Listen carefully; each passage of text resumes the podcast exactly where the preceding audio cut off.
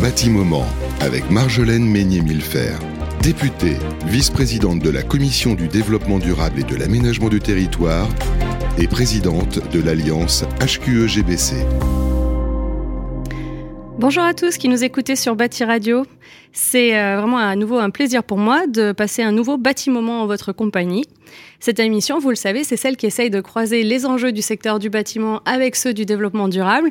Et ici, on fait le pari que c'est ceux qui nous écoutent euh, sur Bâti Radio qui vont finalement changer, vraiment changer la planète.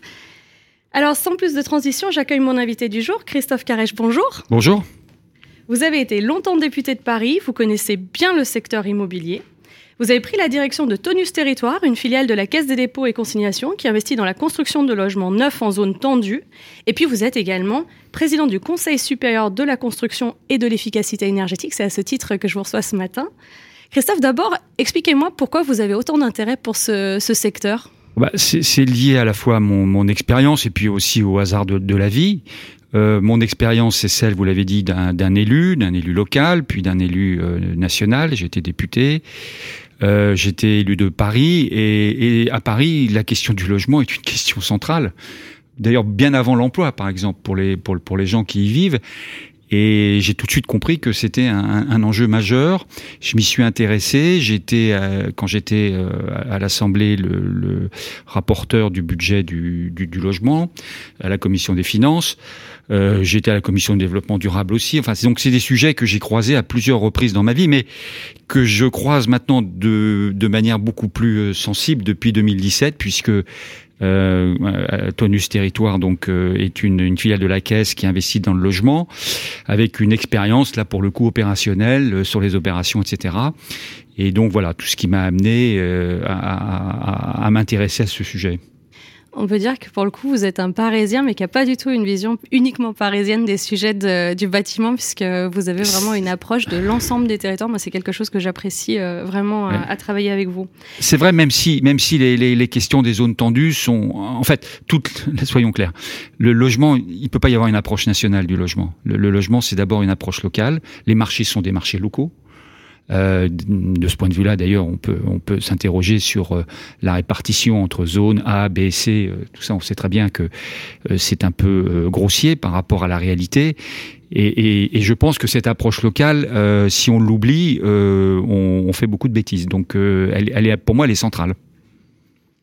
Alors, euh, nous avons le plaisir de siéger ensemble au Conseil supérieur de la construction et de l'efficacité énergétique. Moi, j'y représente l'Assemblée nationale. Vous, vous présidez euh, euh, cette instance, mais on va, se, on va se mentir, les gens qui nous écoutent, il n'y en a pas un qui sait expliquer ce que c'est que le fameux le XE ou le CST2E. Expliquez-nous, Christophe, à quoi ça sert. Je, je l'ai découvert moi-même hein, avant d'en être le président, donc oui, vous ils, ont, ils, ont, ils, ont, ils, ont, tout à fait des excuses.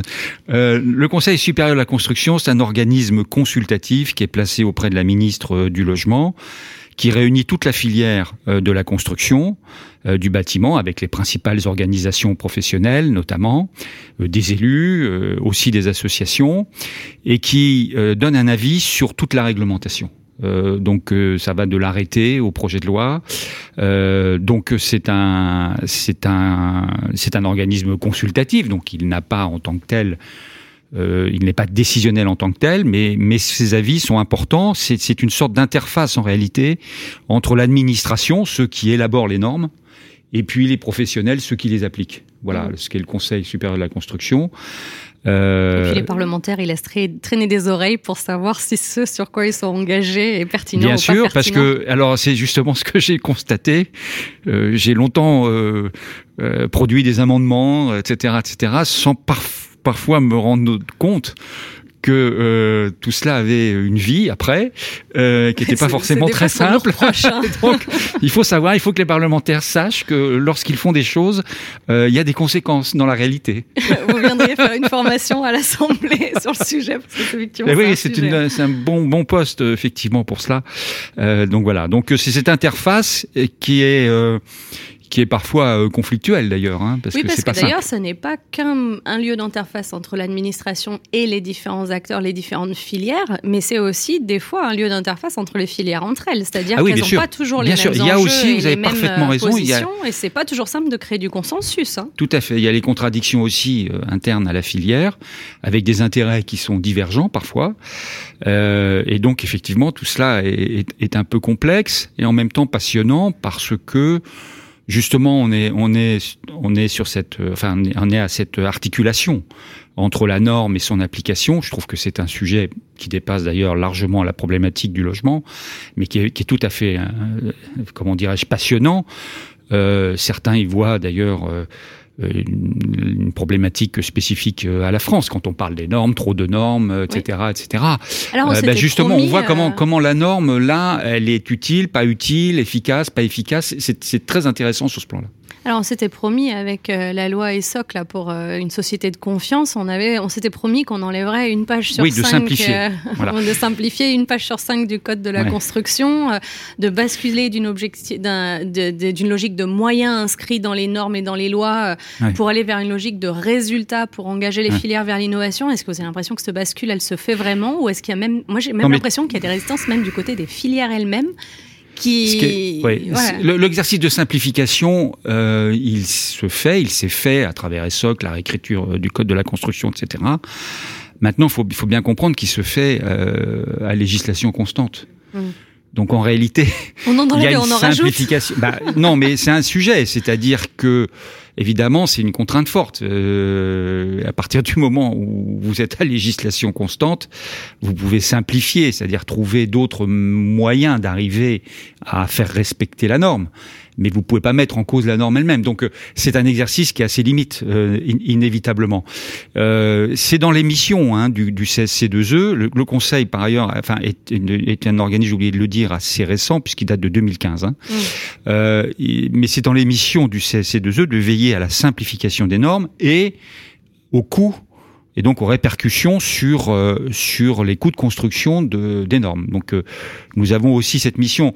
Le sujet, c'est qu'aujourd'hui, on est dans un contexte très particulier, tout à fait extraordinaire, qui est celui de la transition écologique et énergétique, qui amène à une production, je pense, rarement vue euh, de normes depuis maintenant quelques années.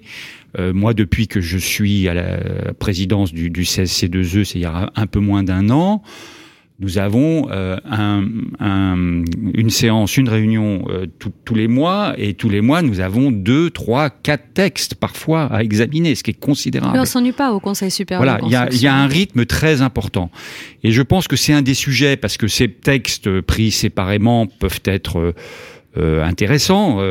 parfois, on donne d'ailleurs des avis aussi défavorables. Hein, ça nous est arrivé assez souvent, hein, donc on n'est pas on, on, on notamment par rapport à des hein, amendements. on est, on est d'accord. Hein. C'est euh, le Conseil supérieur de la construction et de l'efficacité énergétique. C'est pas une caisse enregistreuse. Ah non non non non non. On a on a on, donne des, des, des avis euh, parfois défavorables. D'ailleurs, l'administration et le gouvernement en tiennent plutôt compte, pas toujours. Sur le DPE, par exemple, on avait demandé à ce que euh, le, la mise en service, la mise en application soit un peu retardée. Peut-être que si on avait écouté cela, on n'était pas les seuls. Hein. C'est évidemment les, les, fédérations, un certain nombre d'organisations professionnelles qui l'avaient demandé. Peut-être que si on avait écouté cela, on n'aurait pas les difficultés qu'on a aujourd'hui sur le DPE. Euh, donc voilà, donc euh, euh, euh on, on, donne des avis et, et, et, ils sont euh, ils sont le reflet au fond de la position des uns et des autres. Ce que je ne veux pas, par contre, et j'ai parfois des difficultés avec un certain nombre d'organisations, il faut pas se prendre pour ce qu'on n'est pas. On n'est pas l'Assemblée nationale, on est un organisme consultatif, c'est pas nous qui élaborons les normes. Mmh.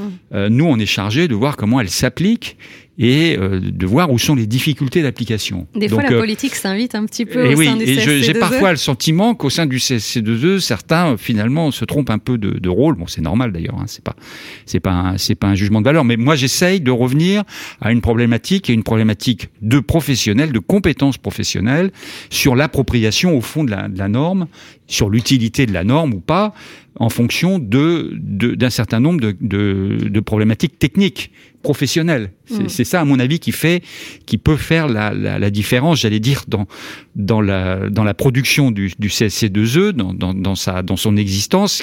Ce que peut amener le Conseil, c'est justement cette dimension-là.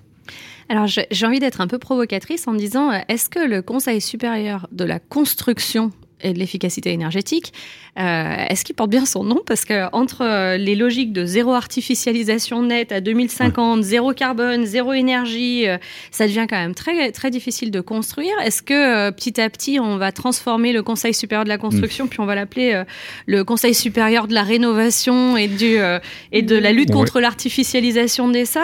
Parce qu'il y a un peu des rééquilibrages importants qui sont faits. On va du neuf vers la réno, du bâtiment mm. isolé au quartier, du béton au biosourcé, du constructeur à l'utilisateur de la livraison à la maintenance. Voilà, il y a tout ça, c'est en train de bouillonner. Est-ce qu'on est en train de vivre une grosse révolution finalement dans ces sujets-là? Mm. Est-ce que le Conseil supérieur peut accompagner cette transition?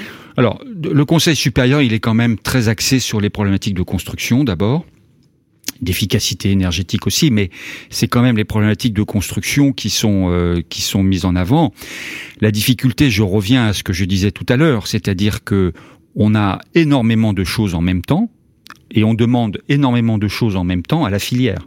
Soyons clairs, c'est-à-dire que on a l'aéro 2020 par exemple, qui est une, réglementation très structurante pour le secteur, qui va changer de manière très importante les modes de construction. Hein, c'est quelque chose d'important.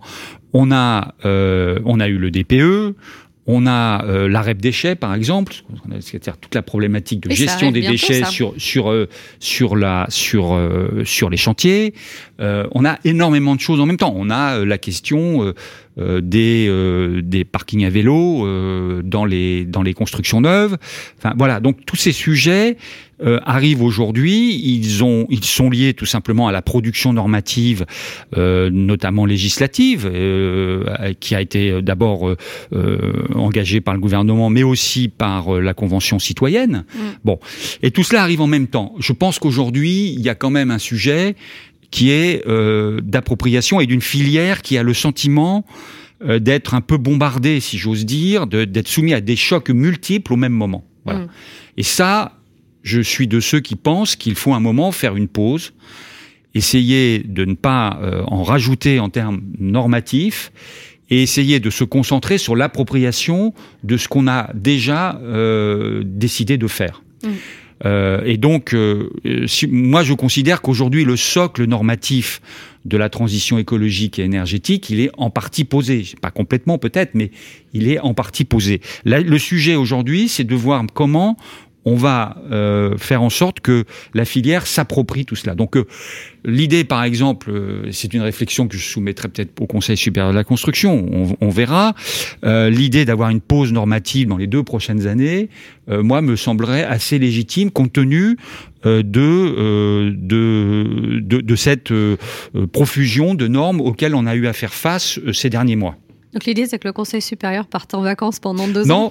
Non, non, l'idée, non, non, non, c'est pas ce que je dis. Ce que je dis, c'est que c'est que l'idée, c'est qu'on se concentre sur l'appropriation des normes qui ont été, par exemple, de l'aéro 2020.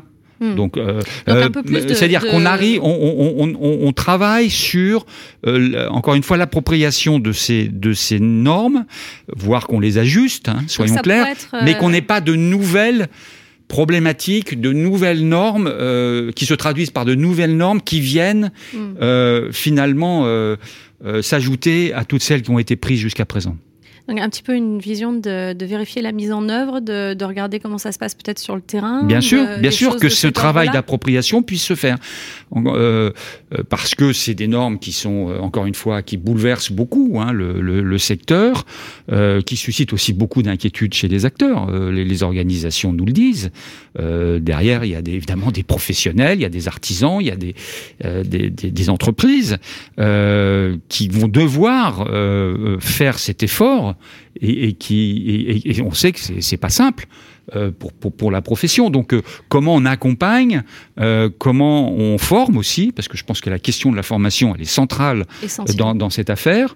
Et, et donc, ça, c'est des questions qu'on devrait peut-être prendre le temps de plus se poser, ce qui suppose qu'on sorte, encore une fois, d'une production normative incessante et qui, qui, avec une profusion dans, dans tous les domaines. Oui, parce qu'au final, on, peut comprendre à la fin que les gens finissent par se mettre en résistance contre. Bien sûr, mais c'est exactement le risque. le risque, il est clair. Mais vous avez parfaitement raison. C'est le risque, c'est d'un blocage euh, qui sera plus lié, à mon avis, à, à, à, à cette, euh, ce sentiment d'être, euh, comment dirais-je, euh, face à une, une sorte d'avalanche en fait de, de, de, de, de problématiques, de, de, plutôt que par un motivé par un refus euh, de la transition elle-même écologique, énergétique. De ce point de vue-là, d'ailleurs, j'entends beaucoup de choses. Il va, y avoir, il va y avoir une campagne à la fois présidentielle et législative. Mais la transition écologique, énergétique, on est dedans. Oui. Enfin, faut Les arrêter acteurs, de dire qu'on ne fait pas, etc. Ça Elle se fait. Alors, je dis pas que. Après, on peut être critique hein, sur ça va pas assez loin, c'est pas le bon, la bonne manière, etc., etc. Je pense que votre invité tout à l'heure dira sans doute des choses euh, là- là-dessus. Euh, mais, on peut, on- mais en même temps, mais elle est là, et elle se fait. Donc, euh, euh, on n'est plus la question de savoir si on doit la faire ou pas. Me semble une question qui n'a plus de sens. Oui, c'est ça. Moi, c'est ce que je constate et, et c'est un message que j'ai envie de passer avec vous, puisqu'on siège ensemble au Conseil supérieur de la construction et de l'efficacité énergétique. C'est qu'en fait, parfois, quand on voit les débats qui ont lieu à l'intérieur de cette instance et quand ils sont rapportés à l'extérieur, ça peut donner le sentiment qu'il y aurait des résistances au sein du Conseil, mais c'est pas le cas. Les gens sont vraiment dans une, euh, dans une volonté de d'aller euh, dans la transition, d'en être Alors, acteurs. Ils en hmm. ont beaucoup été Et, et derrière, dans la, dans la foulée, forcément, euh, il y a des moments où quand ça va un peu vite, un peu loin, ça, ça coince un peu Ouais. plus. Mais Je pense que le euh, sujet, le sujet, c'est un sujet culturel, de, de, de formation, de changer de, de modèle. Ça, c'est très compliqué. Deuxième sujet, quand même, c'est celui des surcoûts. Euh, c'est un vrai sujet. Euh, et, les, et les, je comprends que les professionnels nous, nous alertent là-dessus. Maintenant, je suis de ceux qui pensent, c'est peut-être pas très politiquement correct, mais c'est pas c'est pas mon style. Je suis de ceux qui pensent que la filière a aussi des capacités en termes de productivité, euh, en termes d'organisation, qui peuvent permettre aussi de, de limiter, D'absorber les surcoûts. Ah ouais, on Alors, on peut toujours dire les surcoûts, c'est les normes. C'est pas c'est pas faux, mais les surcoûts, c'est aussi euh, une organisation qui n'est pas suffisante de la filière. Par exemple, je suis de ceux qui qui plaident. Il y a eu un, un rapport d'ailleurs de, de Robin Rivaton là-dessus qui est très intéressant pour qu'on développe plus ce qu'on appelle la construction hors site. Euh, on, on sait qu'il y a des résistances fortes au sein de la filière. Je les ai bien identifiées personnellement. Et donc, euh, et donc, euh, et donc voilà. Mais ça veut dire aussi qu'on accompagne, parce que dans ce mouvement, le, le vrai sujet, il n'est pas que dans la construction. Il est, il est, il est, c'est une problématique de la transition écologique et énergétique. Soyons clairs. Sur le plan industriel, il y a des gagnants et il y a des perdants. Et donc il Mais faut, en fait, et donc il faut traiter les perdants. Demain, si Oui, mais demain, enfin, les perdants en question, ils perdent que s'ils ils refusent de, de se transformer. Bah oui, parce mais qu'en demain, réalité, à euh, 10 ans, à 10 ans, vous pouvez quand même vous dire que euh, on va construire avec moins de béton. Ça paraît évident. Et donc la production de béton aujourd'hui ne sera pas la même. Euh, il y aura plus de bois, il y aura plus de matériaux biosourcés, il n'y aura pas que ça hein, d'ailleurs. Le béton sera toujours là. Oui, mais c'est ça, mais il y aura moins de béton. Ça c'est évident. une- L'aéro 2020, l'aéro 2020, et moi j'assume hein, cette, cette orientation. L'aéro 2020, elle favorise euh, très fortement euh, les, les, les matériaux euh, euh, type bois, matériaux biosourcés ou les matériaux, ce qui va conduire à, à, à, à de la mix, notamment à de la mixité des matériaux. Mais c'est vrai que le béton sera moins là. Donc euh, il y, a, il y a une bah, question. C'est-à-dire qu'en fait, plutôt que de dire qu'il y aura moins de béton, on pourra mieux se poser la question du bon matériau au bon endroit pour le bon usage, Certes, plutôt que d'avoir un mais globalement, certes, mais globalement, globalement, vous avez Eh quand oui, mais même. ils gagneront pas tout le temps. Voilà, il y en a, y en moins. fois, euh, mais Je dis pas que c'est un, bon drame absolu, mais enfin, la question quand même est posée. C'est-à-dire comment, qu'est-ce qu'on dit à, à- cette filière, comment on la, on la, on l'accompagne, etc., etc. Et d'ailleurs, elle fait elle-même des efforts très importants, et il faut, il faut le souligner, pour décarboner le, le, le, le, le- le béton, etc. Enfin, je veux dire, elle, elle- s'adapte. Mm. Elle va aller probablement vers la mixité, ce que vous dites, la- la- la- à la fois le bon matériau, mais aussi la mixité des matériaux, qui me semble être une piste intéressante.